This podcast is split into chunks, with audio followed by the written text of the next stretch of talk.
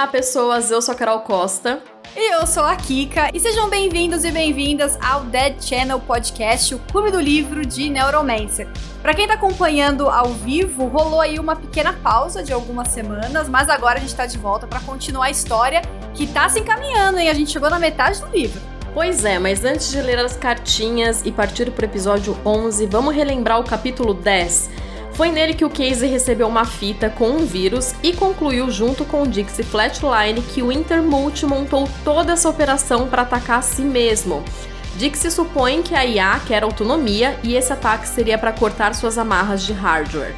A gente também entende melhor o papel da polícia de Turing, que monitora de perto as IAs, e o episódio termina com o Casey doidão, depois de conseguir drogas pesadíssimas com outros dois hóspedes do hotel, e na expectativa de encontrar o chefe Armitage para o jantar show de Riviera. Agora que a história tá fresca na nossa memória, bora ler alguns recados que vocês mandaram pra gente.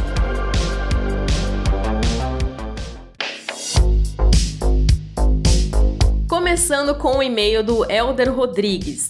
Eu ia escrever um e-mail mais elaborado, porém, isso me fez postergar para um caralho. Adoro o podcast de vocês, amo cyberpunk, ficção científica e seus gêneros retrofuturistas desde que me dou por gente, mas fui mergulhando de vez nesses paranauês a partir de 2007 e 2008.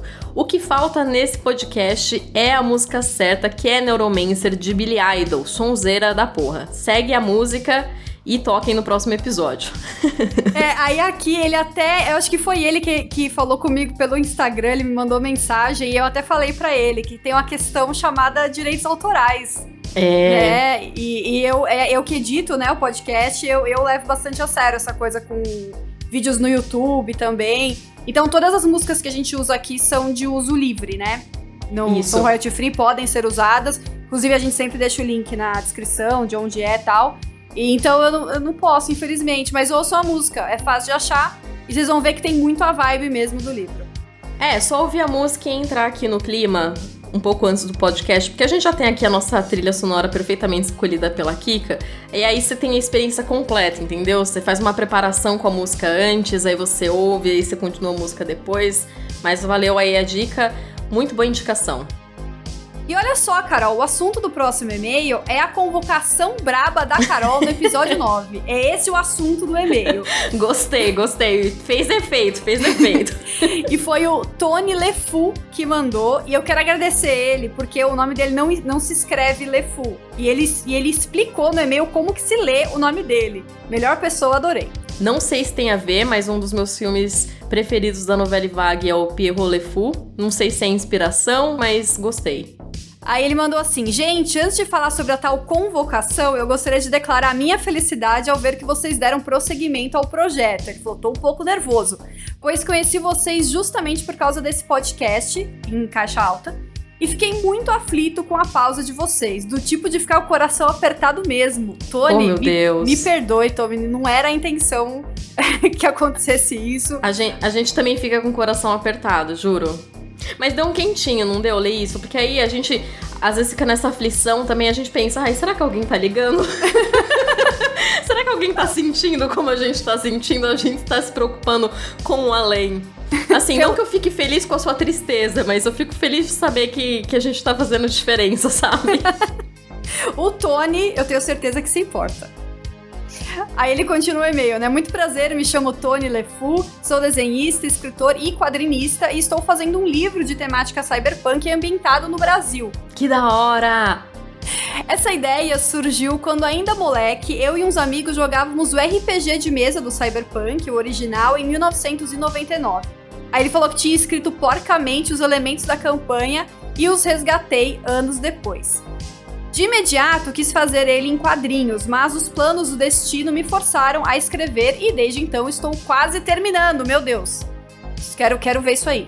Aí ele falou que ainda tem alguns desenhos e gostaria de dividir com vocês. Aí ele mandou alguns desenhos dele e é esses que a gente vai colocar. Pelo que eu entendi, ele autorizou, né? Podemos confirmar por e-mail.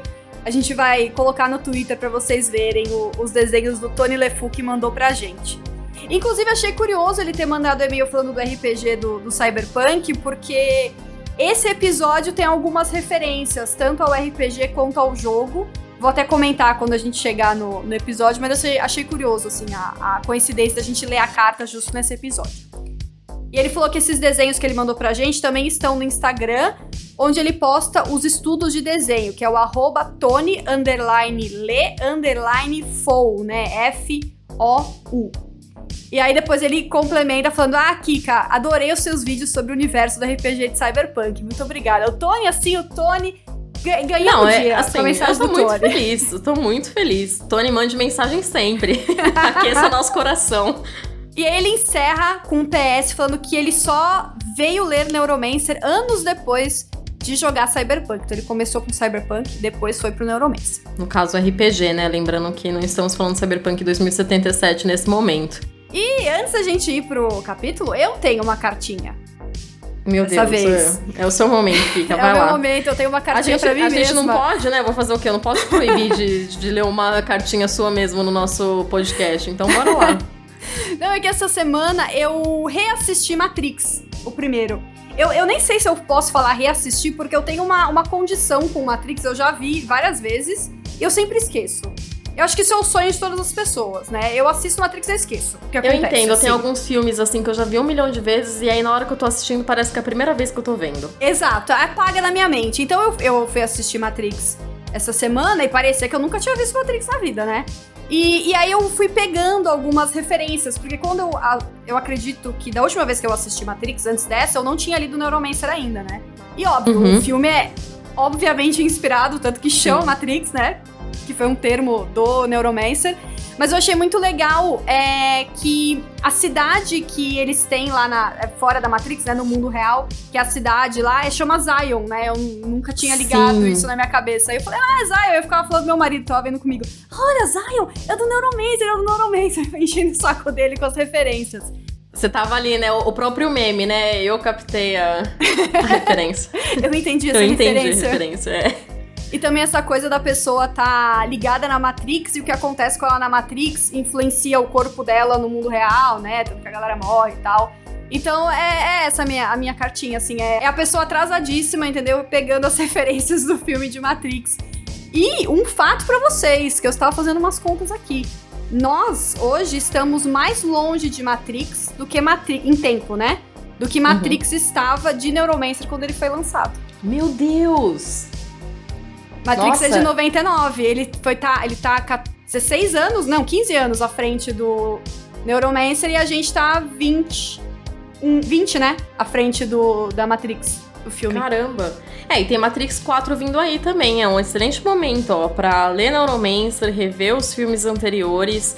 E eu, eu reassisti o primeiro também não faz muito tempo e várias coisas foram fazendo mais sentido. Até essa questão da, da Matrix, assim, sei lá, da- das pílulas, de você é, meio que desconstruir o mundo que você vive e, e entender fora dele. Lógico que tem várias explicações e, e teorias e, e uma coisa mais é, filosófica envolvida, mas é muito do que a gente vê com o próprio Case, né? Que também são discussões levantadas no, no livro, além da fantasia, né? Além da ficção, né? essa questão mais social e tudo mais. Só que é o que a gente vê com o Case, né? O- a forma que ele sei lá, apaga do mundo real e ele vai pra Matrix, quando ele entra na Matrix, né? Quando ele se, se conecta com o cyberespaço, é, a gente consegue entender isso um pouquinho melhor depois que você assiste Matrix de novo e volta pra leitura, né? Sim. Então essa foi a minha cartinha. Eu queria só comentar do- da minha experiência recente com, com Matrix. É isso, então pessoal, façam como a Kika, mandem cartinhas pra gente. Vocês são sempre bem-vindos aqui. Ó, e manda, eu vou sempre fazer um pedido brabo, porque pedido brabo deu resultado. Então, manda também fanart que a gente vai colocar depois no Twitter. Inclusive, essa, esses desenhos que o Tony falou, ó, quando você estiver ouvindo esse, esse podcast que já vai estar no ar, a gente já atualiza lá o Twitter é, no arroba deadchannelpod. Então, você pode conferir por lá. Agora vamos para a discussão do capítulo 11.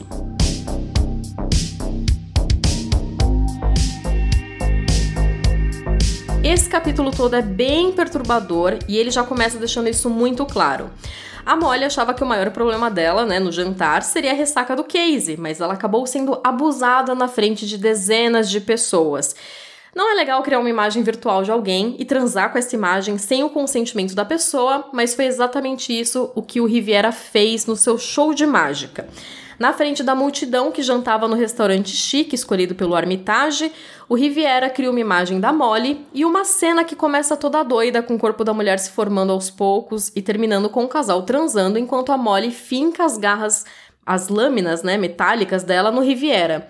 É um verdadeiro show de horrores que nem o Kiss consegue compreender, ainda mais que ele tá naquela ressaca das drogas, né, do, do capítulo anterior, e que acho que ninguém ali imaginava, né, porque o, o, o Armitage tinha chamado eles para jantar nesse lugar super chique, e quando eles chegam lá, é isso que eles assistem.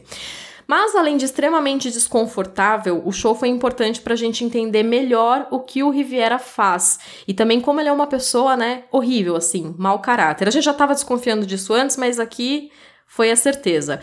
Outra coisa importante foi um nome, para quem o Riviera dedica o show logo no começo da apresentação: Lady Trijane Marie France Tesseraspu, ou Friends Tesseraspu, ou Trejane, você que manda. Guardem bem esse nome aí com todo complexo. Eu acho que a gente vai falar esse nome de tudo que é jeito aqui no, no podcast, já fiquem avisados. Porque eu, na minha cabeça, leio Trejane. Não, se fica for, super se, esquisito. Se a gente tiver que falar várias vezes, vai virar Trejane mesmo. Ou a Lady Marie. Lady, Lady Marie. Marie. A gente não sabe nem se é assim, mas é bonito. E eu não sei quantas vezes eu vou ter oportunidade na vida de falar Marie France, que provavelmente tá errado. mas eu vou falar aqui. E aqui nessa parte, né, de, do que o Rivera faz, é, o Case ele comenta que já tinha visto gente como se fosse sonhando acordado antes, né? Mas sempre com muito equipamento envolvido, né? E, e pelo que eu entendi, é uma coisa que o Case já viu acontecendo dentro da mente da própria pessoa, né? Não algo que a pessoa imaginava e os outros viam como acontece com o, o Riviera. E essa parte de usar equipamento para sonhar acordado me lembrou muito a neurodança ou brain dance, né, que a gente tem no universo do cyberpunk. Uhum. No jogo isso é muito explorado, né, no Cyberpunk 2077, mas faz parte do universo do RPG e me lembrou muito isso, assim, quando, quando falou que sonhar acordado, porque tem até pessoas na, na história do Cyberpunk, tem pessoas que têm condição de vício em em neurodança, né? A pessoa só uhum. quer ficar na neurodança tal. Então me lembrou, me lembrou isso. Essa ligação de uma coisa com a outra. É aquele universo meio que criado, né? Como se fosse um sonho lúcido mesmo. E só, né, dando uma ambientação aqui, o, tudo que acontece que, a gente, que eu tava citando antes, né? Que o Riviera faz no palco, é basicamente isso. É meio que da mente dele, mas todo mundo tá vendo o que tá acontecendo. Então não é exatamente, sei lá, um holograma mas é meio que uma realidade que ele cria ali e todo mundo consegue ver. E foi isso que deixou o Casey chocado, né? Chocado a ponto até dele gorfar depois, mas enfim, acho que isso foi uma mistura das drogas também. mas que é, que é uma situação que de fato é difícil você imaginar sem esses equipamentos. Mas a gente tá vendo aí o potencial do Riviera, né? Bom, outra consequência do jantar que virou um enterro foi a Molly ter desaparecido sem deixar traços depois de assistir a cena terrível dela mesma no palco, o que deixou o Casey desesperado. Tão desesperado e imprudente que o Intermute surgiu no sistema do quarto do hotel e dessa vez não teve sutileza nenhuma. O Intermute chegou jogando na cara do Casey que ele sempre perde suas mulheres, né? Falando da Linda e agora da Molly que estava sumida disse com todas as letras que foi ele que mandou o Dini matar a Linda e deu uma cutucada a mais ali contando que a Linda roubou a memória. Vocês lembram, né, dessa memória que a Linda roubou dele e teoricamente ela foi morta depois para pegarem a memória dela. E ele disse que ela, que ela roubou a memória por amor, para chamar a atenção do Casey. E ali também, né, além de botar a culpa no Casey pela morte da Linda. E aqui eu não, nessa parte dele ter falado, né, que ela roubou para chamar atenção e tal, eu não acho que a Wintermute sabia disso com certeza, entrou na cabeça da Linda nada. Eu acho só que foi uma leitura da personalidade da Linda mesmo que a Wintermute fez, ou ela só soltou um negócio desse para irritar o Casey para valer assim. E essa conversa com o Intermult foi muito diferente das outras, assim, nas outras o Intermult tava querendo ser legal, né, ser assim de boa, conversando, mas dessa vez ela tava putaça, assim, com, com o Casey, porque o Casey ficou tão desesperado com a Molly que ele começou a ser imprudente, né, ele começou a, até fala que ele o, pediu pro Dixie é, entrar em contato com tudo que era lugar para descobrir onde a Molly tava, né, E Uhum. falou que foi tocando a campainha de toda a Freeside atrás da Molly e isso deixou o Intermult putaça. É, exatamente. É, e acho que esse incômodo mostra pra gente também que, pelo visto, quando você acessa a Matrix e usa um constructo, né, para obter informações, viajar entre os dados, é, isso não é um negócio totalmente anônimo. Tipo, talvez pelos ICEs de cada lugar, que eles são acionados, algo do tipo. Enfim, é o Intermult deixando claro mais uma vez que observa todos os passos do case.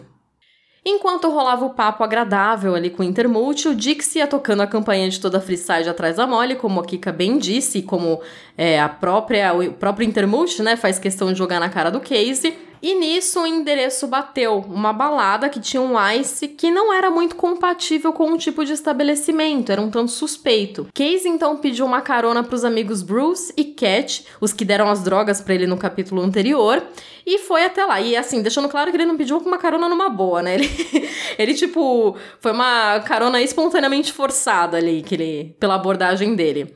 Chegando lá, o lugar não era exatamente uma balada, mas sim uma casa de bonecas, um lugar bem familiar para Molly. E aqui também me lembrou Cyberpunk. Eu, eu tô achando que o Mike Pondsmith, o criador de Cyberpunk, ele leu só esse capítulo do. do- Tudo brin- cyberpunk aqui. não, brincadeira, gente. Mesmo porque, honestamente, essa parte da casa de boneca eu nem sei se é algo que existe na lore do RPG ou se é algo que aparece no jogo.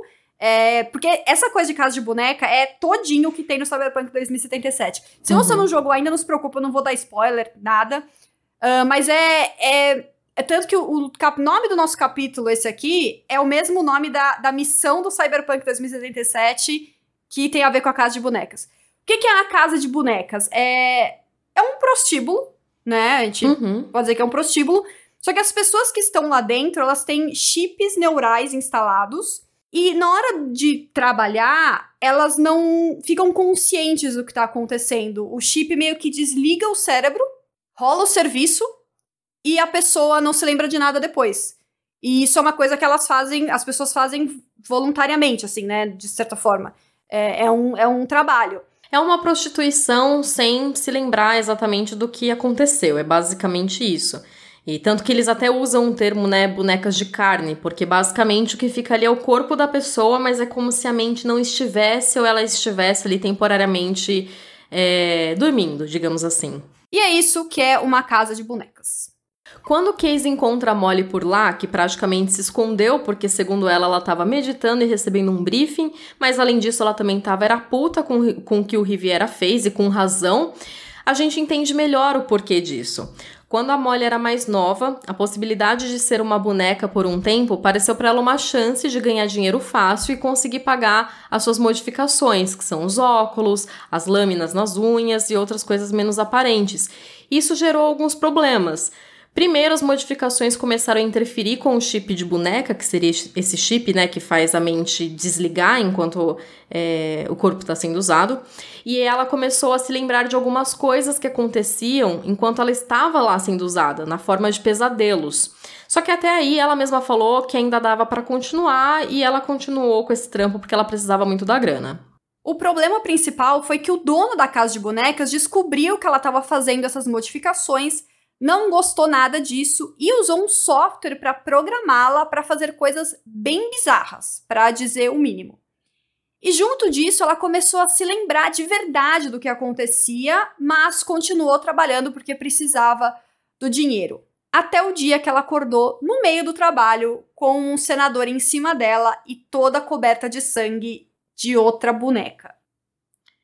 Pois é, aqui tem alguns pontos, né? A primeira questão de que por que, que os caras, né, os empregadores, não gostaram tanto disso? A gente estava até se questionando aqui nos bastidores, se é porque colocava talvez os clientes em risco. É, para mim não ficou muito claro por que, que eles não gostaram. Até tava questionando aqui se, sei lá, eles tinham algum preconceito com pessoas modificadas serem bonecas, mas acho que isso não faz mais sentido porque todo mundo nesse universo tem modificações, eles até falam quanto é raro, né, uma pessoa não ter, mas eu acho que é isso mesmo de que você mesma tinha levantado, Kika, de ser o risco para os clientes, né? Porque basicamente a pessoa tá se transformando numa arma. É, e, e no, no final da história dela, meio que aconteceu, né? Exatamente, o que o eles risco temiam. se concretizou, né? No, no, não que o cara não merecesse, Não, não, não é essa questão, mas o risco da, da, da boneca mortificada se, se concretizou.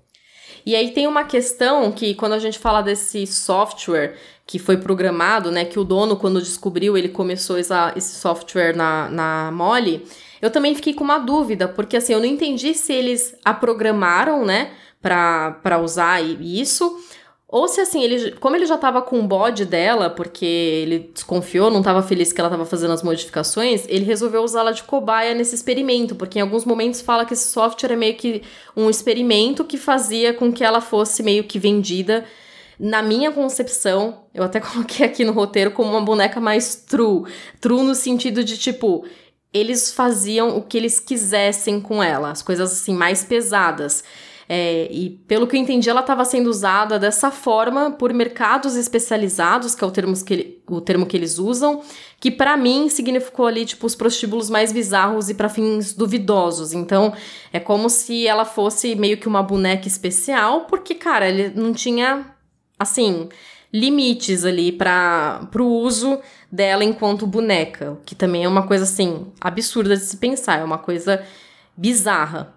É e pavoroso essa história de é boneca. É pavoroso. É um negócio assim absurdo, até enfim, o fato de ser usado dessa forma e a questão também para Molly, que como estava entrando né, em, em conflito, é, o, o, as, modifica as modificações que ela estava fazendo com o chip, cara, ela estava lembrando, então é, ela percebia, né? Ela, ela se deu conta que ela estava sendo usada dessa forma porque ela estava sendo usada ali no, de uma forma muito absurda, né? Num mercado especializado que eles usam ali, que ela até fala que é um mercado do mal, que é usado de uma coisa, de uma forma realmente muito pesada. E esse lance dela acordar com o senador em cima dela e toda coberta do sangue de outra boneca é porque é isso, o, o, Riviera, a cena que ele tava falando ali, ali, em cima, dela ir encaixar aquele sonho que ela encaixa a, as lâminas nele, é basicamente ali um gatilho, né? Porque, no fim, ela matou a boneca e talvez pelos reflexos sem querer das lâminas, que era o risco que a gente já tava falando, né? Que os caras tinham medo, ou talvez porque né, ela mesma menciona que ela tinha acabado de voltar de Shiba e ela tinha instalado mais um chip nessas modificações dela. Então, muito provavelmente, esse chip fez com que, sem querer disparar essas lâminas, né? É, enquanto ela estava lá com a menina, já que esse chip entra em conflito com o chip de boneca. Então, ou seja, aconteceu o caos justamente nessa cena e ela acordou e viu aquilo. Ela nem sabia como ela tinha ido parar, parar lá, mas imagina o trauma, né? Você vê que você acabou de matar uma pessoa é, sem querer, assim. É, o, o show do, do Riviera foi todo gatilho pra ela, porque ele. Ele montou ela como uma boneca, né? Naquele show. Sim. Ele representou ela como boneca no show, né? E ele reproduz. Assim, ele. Aí fica mais fácil da gente entender por que, que mexeu tanto com ela, além de, obviamente, ela tá vendo a, ela mesma ali, né, transando com um cara que, enfim, ela não queria e ela não autorizou essa imagem. Mas ele transformou ela numa boneca durante esse espetáculo e meio que reproduziu essa cena traumática em que ela mata uma pessoa. E ele fez isso ciente de que seria um puta gatilho para ela. E não é à toa que a Molly acha que ele fez isso justamente para ela ficar com ódio, com muito ódio, e ir atrás dele na Vila Straylight, porque ele já tinha fugido para lá, né? É, e aqui eu fiquei um pouco. Eu fiquei pensando. Quem será que teve a ideia desse show? Será que veio do Riviera mesmo? Por algum motivo, ele, como Riviera, sabia desse passado dela como boneca? Porque é uma coisa que, assim, o Casey não sabia. O Casey descobriu quando chegou lá e aí ela contou para ele, né? Eu imagino que seja algo que ela não conta para as pessoas, assim, não é todo mundo que sabe desse passado dela como, como boneca. E eu fico pensando, será que foi o Intermulti que deu a ordem pro Riviera fazer esse show? É, porque também, quando ela. Quando o Case encontra ela na casa de bonecas, ela fala que ela tá recebendo um briefing da missão e ela tá realmente assistindo alguma coisa. Por que, que ela foi receber o briefing lá? É, é. Parece que o Intermulti tá. O Intermulti, Riviera, enfim, essa é a discussão. Parece que tá realmente querendo acender uma, um ódio dentro dela de fazer ela re reviver tudo isso pra mulher ficar cheia de ódio mesmo, como ela diz que que acha que foi o plano, assim, só que ela diz que acha que foi o Riviera que fez isso. Eu já não sei se foi o Riviera ou se foi um plano do Intermulti que usou o Riviera, né, como, como ferramenta. É, faz total sentido. É, ou é isso, ou é um mau caratismo do Riviera mesmo, mas não é coincidência também que na mesma noite que o Intermult decide provocar o Casey, né, fazer ele ficar com raiva, isso acontecer com a Molly também, né? Seria uma coincidência muito estranha, assim. Uhum. Bom, depois de ouvir toda a história da Molly, o Casey conta do encontro com o Intermult horas atrás e como a inteligência artificial ficou falando um monte de merda pra ele. Só que aí ele esconde a parte que a Yafa jogou, né, pra cima dele a culpa pela morte da Linda e tudo mais, ele não falou isso pra Molly.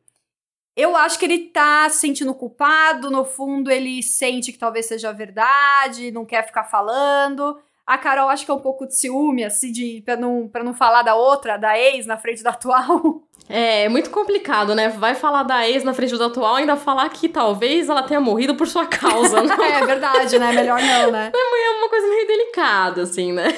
Então essa parte ele, ele, ele omite, convenientemente ele omite. E como a Carol comentou, a Molly acha que a IA tá querendo que o Casey fique cheio de ódio também.